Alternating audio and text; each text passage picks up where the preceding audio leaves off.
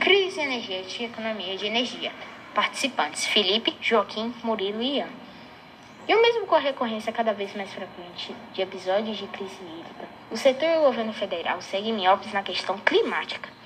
Se uma mudança de mentalidade, situações como a atual podem se repetir com mais frequência e a força no futuro, impondo obstáculos para o desenvolvimento econômico do Brasil.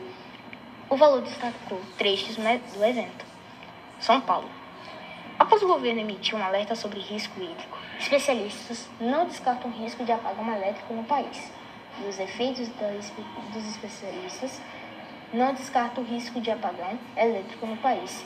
E os efeitos da crise de energia para a economia e a bolsa vão desde a pressão sobre a inflação e a redução da atividade de empresas com uso intensivo de energia, até um PIB mais fraco diante do aumento dos preços de paradas elétricas além dos riscos políticos. É difícil afirmar se vai ter um apagão ou falta de energia no segundo semestre, mas que o risco está muito alto. Não tenha dúvida quanto a isso, afirma Adriano Pires, fundador e diretor do Centro Brasileiro de Infraestrutura, CBE. É um dos maiores especialistas em energia do país.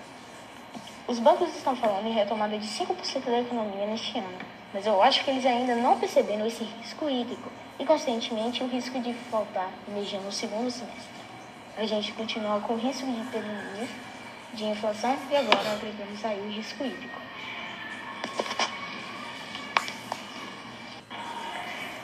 Falta de energia elétrica e crise energética estão cada vez mais fazendo parte da vida dos brasileiros. A má administração do setor energético não é um problema novo, mas sim um problema recorrente, que assombra a vida das residências comércios industriais, deixando os donos de casa e empresários de cabelo em pé.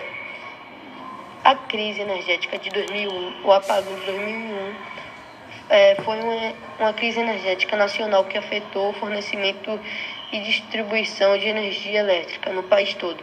Ocorreu entre 1 de junho de 2001 e 19 de fevereiro.